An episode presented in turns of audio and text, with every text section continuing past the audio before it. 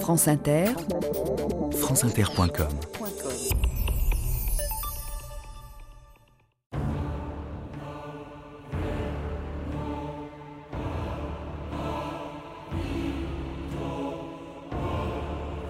Je n'aimerais pas être un juif en Allemagne aujourd'hui. Hermann Göring, 12 novembre 1938.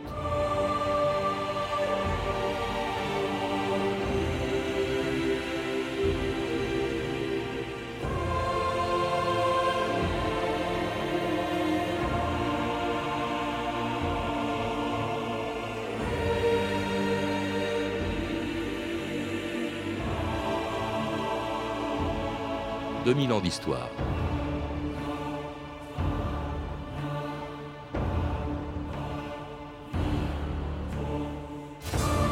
Le 7 novembre 1938, un juif polonais de 17 ans, Herschel Greenspan, se présentait à la porte de l'ambassade d'Allemagne à Paris.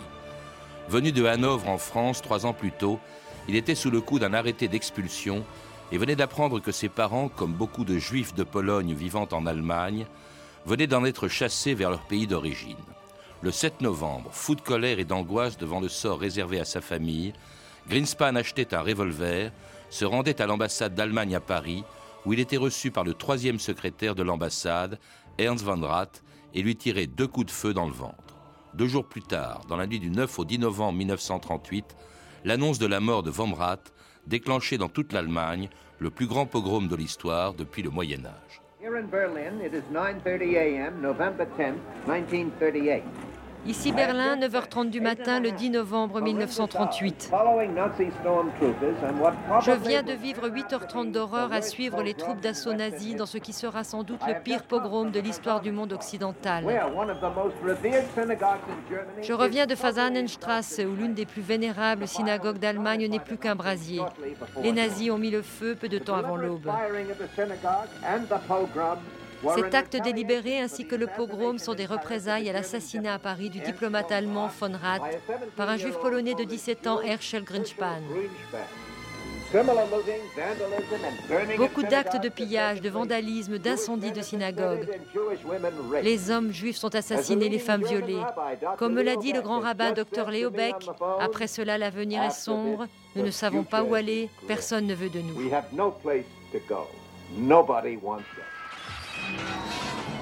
Rita Talman, bonjour. Bonjour. C'était il y a 70 ans, jour pour jour, le correspondant du New York Times à Berlin commentant un des plus grands pogroms de l'histoire, la Nuit de Cristal, à laquelle le Mémorial de la Shoah consacre en ce moment à Paris une exposition à laquelle vous avez participé. La Nuit de Cristal qui était une étape de plus dans la persécution des Juifs qui avait commencé cinq ans plus tôt en Allemagne, dès l'arrivée de Hitler au pouvoir en 1933. J'ai vu, que, j'ai vu arrivée puisque je suis né à Nuremberg, une des pires villes d'Allemagne. Et nous habitions en face du plus vieux journal social-démocrate allemand, pris d'assaut euh, en cette nuit, parce qu'on oublie quand même que des adversaires politiques ont été aussi persécutés. En premier lieu, d'ailleurs, avant les Juifs. Euh, mais il y a des étapes. Il y a 33, donc euh, les spoliations. Hitler voulait faire un grand pogrom déjà en avril 1933 il l'a arrêté à cause des menaces de représailles américaines. Ça, ça a toujours été la peur. 1935, euh, deuxième étape, la législation raciale de Nuremberg qui enlève aux juifs allemands la véritable nationalité allemande. Ils deviennent des sujets, en fait. Ils sont devenus des sujets euh, qui introduit euh, la ségrégation raciale euh, puisque les commerces sexuels sont formellement interdits, les mariages dits mixtes aussi. Ces jours-ci, on dit qu'aux États-Unis, on ne connaît pas le métissage. En Allemagne, même la notion de métis a été codifiée, mmh. euh, avec, euh, curieusement, toujours la référence aux origines religieuses. Ils n'ont jamais trouvé une définition biologique raciale. Alors cette politique antisémite qui se manifeste tout de suite, cette politique, Hitler la met en veilleuse quand même en 1936. C'est l'année des Jeux olympiques de Berlin, et là, euh, on sent bien qu'il n'est pas question d'afficher ouvertement ou de prendre ouvertement des mesures antisémites, Rita Talman.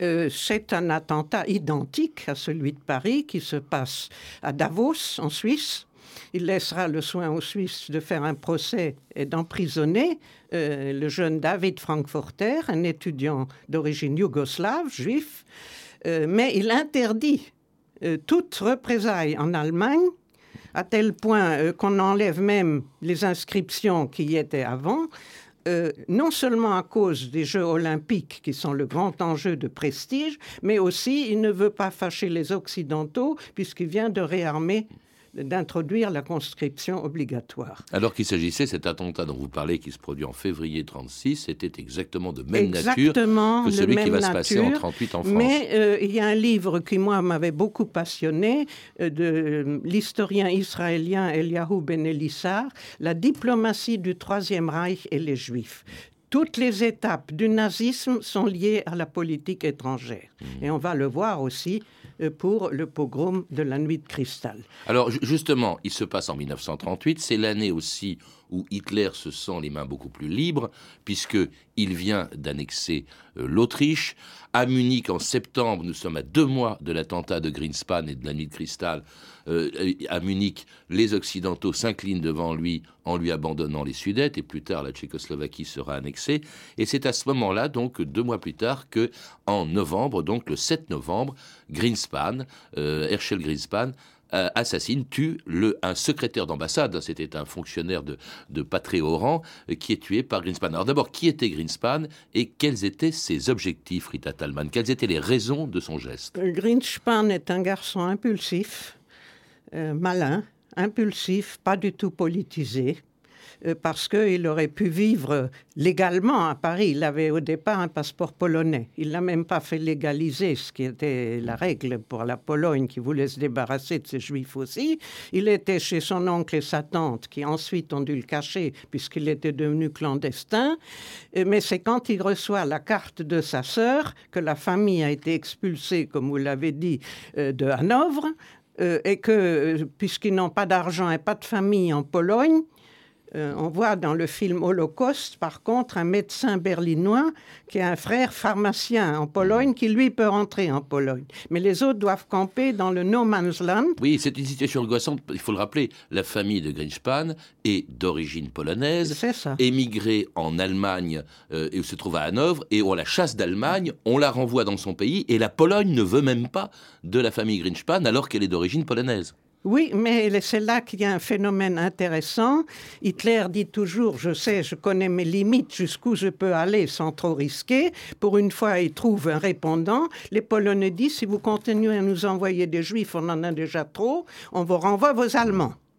Est-ce que c'est pour cette raison, parce qu'il a peur du sort que, qui risque d'avoir sa famille, que Greenspan tue donc ce conseiller d'ambassade? Ben, Au départ, il ne sait pas ce qu'il veut faire. Il se brouille d'ailleurs avec son oncle et sa tante, puisqu'il va à l'hôtel boulevard de Strasbourg, l'hôtel de Suez, passer la nuit euh, pour réfléchir. Et comme j'ai écrit, en passant pour aller à l'hôtel, chercher un hôtel, il voit une armurerie, euh, rue Saint-Martin, euh, à la fine lame.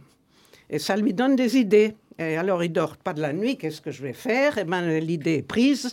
Euh, il faut qu'il abatte un Allemand pour attirer l'attention du monde. Ça a été d'ailleurs sa grande erreur quand il va être entendu par le juge, puisqu'il dit euh, J'ai fait ça pour manger les Juifs, ma famille, elle est juive.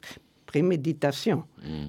Euh, donc, il, le lundi matin, il fonce acheter l'arme et je dois dire que l'armurier euh, se méfie même pas. Un garçon de 17 ans, on ne lui vend pas une arme. Et alors il va à l'ambassade où on le laisse entrer comme n'importe qui. Et il ne trouve que le troisième secrétaire d'ambassade dans Hitler, Fomrat, mais il ne sait pas qu'il a croisé l'ambassadeur qui promène son chien tous les matins. Alors il tire sur Fomrat, qui va mourir à Paris deux jours plus tard, le 9 novembre. La nouvelle est connue en Allemagne le jour où Hitler est à Munich pour le 15e anniversaire de son coup d'État de 1923. Il est en compagnie de Goebbels, qui réagit aussitôt à l'attentat de Paris. On écoute un extrait de la déclaration de Goebbels dans ce docu-fiction diffusé sur Arte il y a quelques jours. Messieurs, le conseiller d'ambassade von Rath vient de mourir des suites d'un attentat. Er Il est mort en martyr pour la Grande Allemagne. Ce n'est pas seulement le juif Grünspan qui a tué notre camarade, mais la juiverie mondiale. Le peuple allemand doit donc se venger de l'ensemble des juifs. À cette heure, des manifestations spontanées se déroulent contre des magasins juifs et des synagogues. Pour le Führer, les choses sont claires. Les actions ne doivent pas être menées par le parti. Mais si elles ont lieu spontanément, rien ne doit s'y opposer. Cette déclaration de Goebbels, qui a beau, euh, que l'on peut entendre dans ce, dans ce docu-fiction, elle est parfaitement authentique, Rita Talman. Euh, oui, euh, mais euh, mes collègues allemands actuels contestent l'histoire du courrier arrivé à Hitler à 9 h du soir, annonçant la mort de Fomrat, puisque tous étaient déjà à Munich toute la journée. C'est des grandes festivités, ce putsch. Remise de décoration, initiation de nouveaux SS. donc, d'après eux, la nouvelle de la mort a été connue à 4h30 de l'après-midi. Entre 4h30 et 9h du soir, les télégrammes et les téléphones pouvaient marcher entre Paris et Munich. Donc, eux contestent ce scénario. Euh, mais, Goebbels... parle de euh, d'action, de réaction spontanée de la part de la population allemande. Elle apprend la mort de von Rath et elle se venge sur les juifs allemands. Il y avait déjà des pogroms avant la mort de von Rath. Euh, comme il en avait organisé en 33 et en 35. Lui, c'est le metteur en scène de pogrom. Il aime ça. Mais Hitler est contre au départ. Il dit laissez un peu faire la populace, mais c'est moi qui décide. Quand il y a des, des manifestations sauvages, et ensuite c'est l'État qui doit intervenir. En deuxième lieu, tout de suite pour des mesures d'État. Alors c'est ce qui se passe, donc euh, il y a des manifestations, euh, vraiment Goebbels dans ses discours chauffe à blanc vraiment la population. Les SA. Et ce sont les SA. Hein. Quelle est la part de responsabilité de ces SA et de ces SS qui sont qu'on trouve sur place, euh, justement devant les synagogues ou devant les magasins qui sont qui sont tués, Alors, qui sont, excusez-moi, qui sont détruits? À l'époque, il y a une répartition des rôles encore, ce qui sera moins le cas plus tard. Les SA, c'est la, c'est les mercenaires. Euh, la pétaille, euh, souvent la racaille d'ailleurs, ramassée de briques et de brocs, que Goebbels aimait bien, contrairement à Hitler ou à Göring. Hitler, c'est la SS, qui est disciplinée, euh, qui, elle, à l'époque, d'ailleurs, on a deux autres ordres qui ne sont pas de Goebbels. L'un de la Gestapo de Berlin, dès minuit, avec déjà les ordres d'arrestation de 30 000 juifs allemands de 16 à 60 ans. Ensuite, on a les ordres de Heydrich, la mise en sécurité des archives et des objets de culte avant tout incendie de synagogue. Et puis surtout, ne pas brûler celles qui risquent euh, de changer, euh, d'endommager le voisinage non juif. Et cela dans toute l'Allemagne, hein, y compris à Vienne, hein, qui a été rattachée à l'Allemagne quelques mois plus tôt. Excusez-moi, Vienne avait déjà connu un premier pogrom au moment de l'annexion de l'Autriche. Eh bien, elle va en connaître justement un autre dans la nuit du 9 au, 10 novembre 1938. Écoutez cette archive extraordinaire. C'est un journaliste nazi qui commente ce qui se passe devant la synagogue de Vienne il y a tout juste 70 ans, à quelques heures près. Wir stehen mit unserem Mikrofon in dem großen Leopoldstädter Judentempel. Nous sommes ici dans la grande synagogue de Leopoldstadt. L'appeler encore ainsi aujourd'hui est en fait un peu flatteur, car suite à l'action sans nom de Paris, les habitants ariens et volontaires de ce district ont pu exprimer leur haine viscérale des Juifs.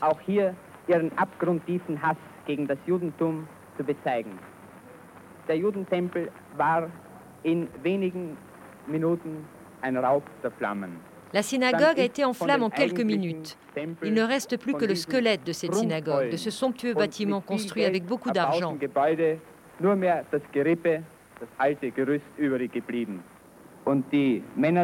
Nous allons donner la parole aux hommes des SA qui font leur travail ici.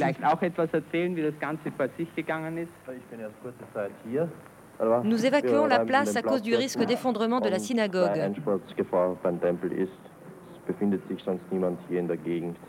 je crois qu'elle peut s'effondrer. Nous n'avons rien contre, n'est-ce pas Non, non.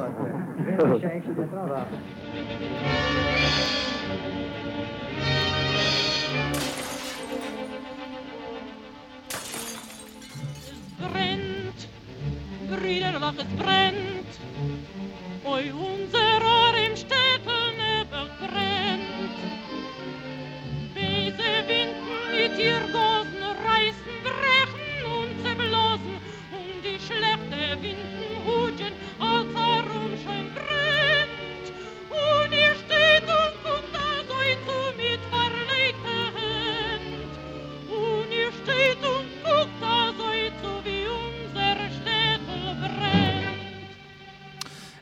Esbraen, ça brûle, chanté en yiddish par Emma Chavert en 1938, l'année de la nuit de cristal, ce 10 novembre 1938. Quelle a été la réaction de la population allemande? On a entendu les SA évidemment se réjouir de ce qui se passait. Quelle était la réaction des, des Allemands qui étaient dans les rues, qui assistaient à tout ça? Parce que ça a été tragique, les synagogues brûlées. Il y a eu également euh, une centaine de morts en Allemagne et, et en Autriche. Comment ont-ils réagi? suicides, Oui, des suicides. euh, mais euh, très peu de réactions. Euh, suivant le milieu social, euh, par exemple, je cite l'exemple de la ville d'eau internationale de Baden-Baden, où on n'avait jamais osé toucher à quoi que ce soit à cause des curistes internationaux. Les devises, c'était très important. Or là, D'ailleurs, on commence très tard dans la matinée, pas dans la nuit, pour ne pas gêner les curistes qui sont encore là. Et euh, la bonne bourgeoisie ne sort pas dans la rue, elle est cachée derrière ses rideaux. Euh, ceux qui s'agitent le plus, c'est la populace qui va piller les magasins juifs. Euh, D'ailleurs, il y aura des ordres euh, pour fouiller les maisons à la recherche des manteaux de fourrure et des bijoux volés, parce que ça, c'est le plus Vous, important. vous parlez des magasins, je crois qu'il y a 7500 entreprises qui ont été 7500 détruites, dont qui les vitrines ont été cassées, d'où le nom de Nuit de Cristal. Ce sont les nazis qui Oui, ont donné le nom de Nuit les de Cristal. Berlinois. Oui. qui voulait toujours faire des mots d'esprit. Or, il y a un, un écrivain romantique que j'ai étudié jadis, Hofmannsthal, qui a écrit les contes d'Hoffmann. Il y a un, un verset Bald dein Fall ins Kristall. Bientôt ta chute dans le cristal. D'où les verres cassés euh, des magasins, des synagogues et même des logements. Euh, mais euh, par conséquent, c'est la populace, il faut dire les choses comme elles sont, et les jeunesses hitlériennes qui, elles, jettent des cailloux, des pavés dans les magasins pour que les gens puissent aller piller. Il y a des villes où ça c'est plus rare, par exemple à Würzburg, même le recteur de l'université est en première loge pour assister au spectacle. Ouais. Mais c'est rare. La plus grande critique, c'est les marchandises allemandes dans un, euh, abîmées, volées dans un état de droit. Alors, il faut rappeler aussi qu'il y a des suicides, vous l'avez dit, Oui. environ 700 suicides, ne serait-ce qu'à Vienne. Il y a eu également 30 000 juifs qui ont été arrêtés, envoyés euh, dans des camps de concentration, déjà. Hein, euh, dont ils pouvaient encore sortir, Oui. à condition de s'engager à émigrer, on y revient, immédiatement, en laissant la majorité de leurs biens. Alors les pauvres femmes qui étaient au logis devaient trouver des pays d'émigration. Et alors des mesures aussi humiliantes annoncées par Göring comme une indemnité de 1 milliard de Reichsmark demandée aux Juifs pour les dégâts dont ils avaient pourtant été eux-mêmes les victimes. Et puis cela, quelques jours après que Vom Rath, rapatrié en Allemagne, eh bien, allait avoir des obsèques solennelles, euh, au cours desquelles Ribbentrop rendait hommage donc à ce secrétaire d'ambassade présenté comme un martyr. L'ensemble du peuple allemand est en deuil. Le mensonge, la calomnie, la persécution, la terreur et l'assassinat sont les moyens déployés par le judaïsme et les autres puissances destructrices qui tentent d'écarter l'Allemagne nationale-socialiste de son avenir. Leur dernière victime est notre camarade du parti, von Rath. Pendant son service pour le Führer et le Reich à l'étranger, les balles de l'assassin crapuleux et lâche l'ont touché. Nous entendons la marche funèbre de la symphonie héroïque de Beethoven. Von Ludwig van Beethoven.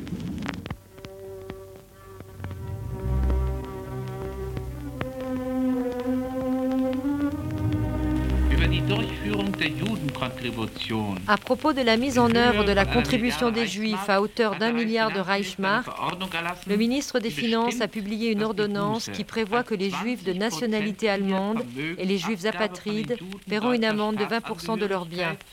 Und den staatenlosen Juden eingezogen wird. Elle devra être payée en quatre fois, le 15 décembre 1938, février, mai et août 1939. C'est insensé cette mesure, donc je crois que c'est Göring qui l'a réclamé, de euh. faire payer un milliard de marques aux Juifs alors qu'ils ont été victimes justement oui, mais il y avait déjà au moment de l'annexion de l'Autriche, les Autrichiens ont tellement pillé, d'ailleurs ils sont beaucoup bien pires que les Allemands. Ils ont fait en cinq semaines ce que les Allemands ont mis cinq ans à réaliser. Et Göring se précipite à Vienne pour annoncer une loi obligeant les Juifs à déclarer tous leurs biens. Et ça, ça représente 7 milliards. Oui, parce qu'on leur demandait, en échange de leurs biens, on leur donnait des bons qui, n'avaient aucune espèce de euh, valeur, mais tous leurs biens. dans la dette publique à 3,5% d'intérêt. Il, c'est effectivement, de, il rançonne complètement la, la, communauté Mais ça, c'est la décision du, 12, du, euh, du 12 novembre tout ça, c'est Göring. Le pouvoir maintenant, d'ailleurs, il le dit en début de réunion, il y a tous les ministres concernés, plus les chefs sécurité police, plus représentants Autriche et Sudète. Le Führer m'a donné l'aval de coordonner désormais l'ensemble de la question juive et on le retrouvera avec Heydrich, qui est l'exécutant policier, euh, au moment de la lettre d'ordre pour la solution finale. Mais le 12 novembre, les décisions qui sont prises codifient déjà des choses qu'on retrouvera dans les conseils de juifs dans les pays occupés. Alors il y a toute une série de mesures discriminatoires que vous citez, Rita Talman. Il leur est interdit, alors qu'ils vont beaucoup plus loin encore que les lois de Nuremberg. Ce qui, pour se faire valoir, fait des propositions. Mais ça va beaucoup plus loin que les mesures du, de Nuremberg ou de 1933. Ah Interdiction aux juifs d'assister à une pièce de théâtre, à un concert, d'aller au musée, d'aller dans une bibliothèque euh, ils, sont, ils ne peuvent pas aller non plus dans des installations euh, sportives. Les parcs et jardins leur sont interdits, sauf dans des espaces réservés. Les transports en commun. Euh, également, on leur retire leur permis de conduire. Leurs voitures sont confisquées. et il y a un couvre-feu pour les juifs. Bref, ils sont véritablement. Il y a une discrimination absolument insensée qui explique peut-être l'accélération d'une émigration. C'est peut-être ça, en fait, que recherchaient au fond les auteurs de La Nuit de Cristal. C'est l'émigration. On n'en est pas encore, bien entendu, à la solution finale, Rita Talman. C'est l'émigration massive. Sont clairs. Euh, jusqu'en 38, seul un tiers des 505 000 juifs euh, euh, d'Allemagne recensés en juillet 33 ont émigré. Un tiers. On a eu l'Autriche en plus, plus 190 000 en plus. Donc l'idée, c'est vraiment rendre la vie impossible pour qu'ils fuient utiliser même, comme pour l'expulsion des juifs polonais, euh, des méthodes illégales. Hein. Il y a aussi, euh, un peu plus tard, en 40, euh, on fera expédier une partie de ma famille, d'ailleurs 6500 juifs de Bade et Palatina qui vont atterrir pour Vichy, qui les envoie à Gurs. Mmh. tout est essayé pour libérer le Reich de tous ces juifs, parce que l'obsession d'Hitler, il ne peut pas faire d'expansion territoriale s'il a les juifs devant lui. Alors cette expansion, elle va commencer en 1939 lorsque se déclenche la guerre. Et quelques mois avant, d'ailleurs, le 30 janvier 1939 au Reichstag, eh bien, Hitler euh, annonçait au fond ne cachait plus grand-chose du sort qu'il réservait aux Juifs si la guerre éclatait.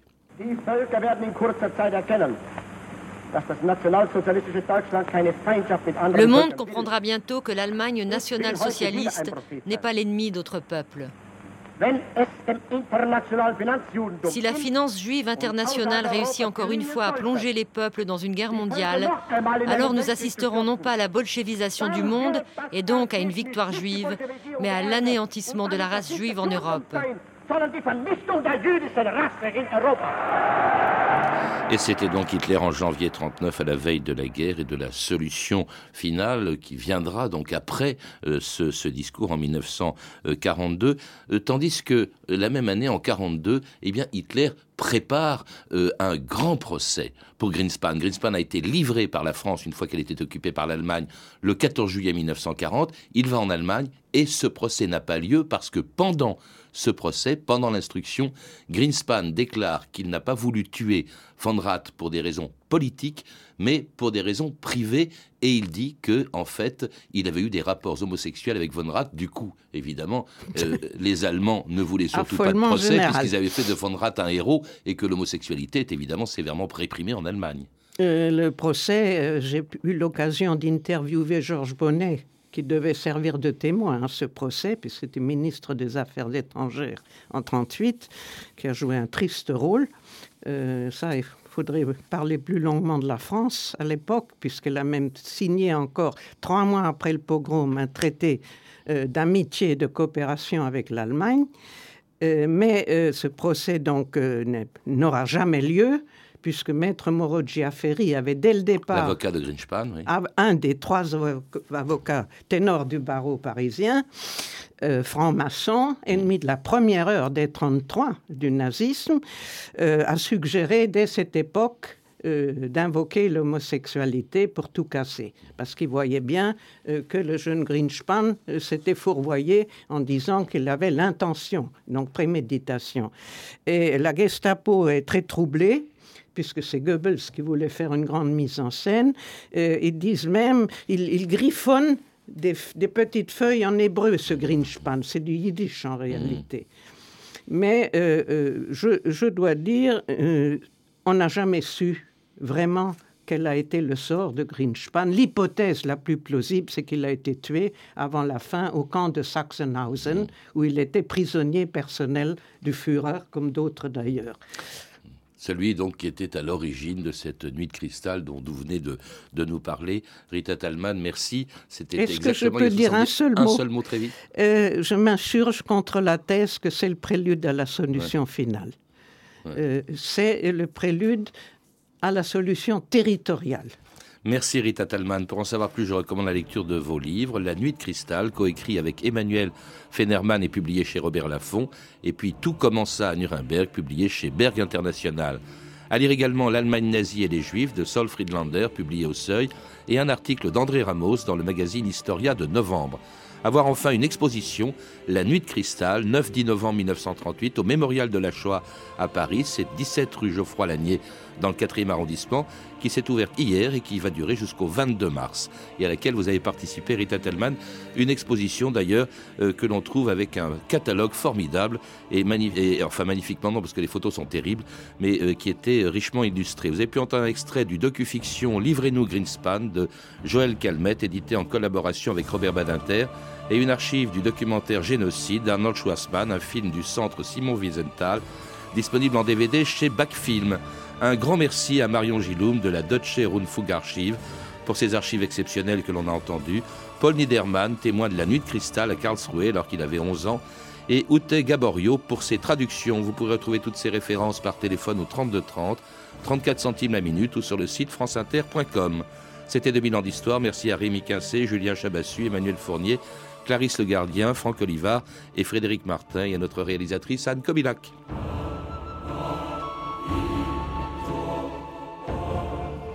Demain, dans 2000 ans d'histoire, un autre anniversaire, celui du 11 novembre 1918.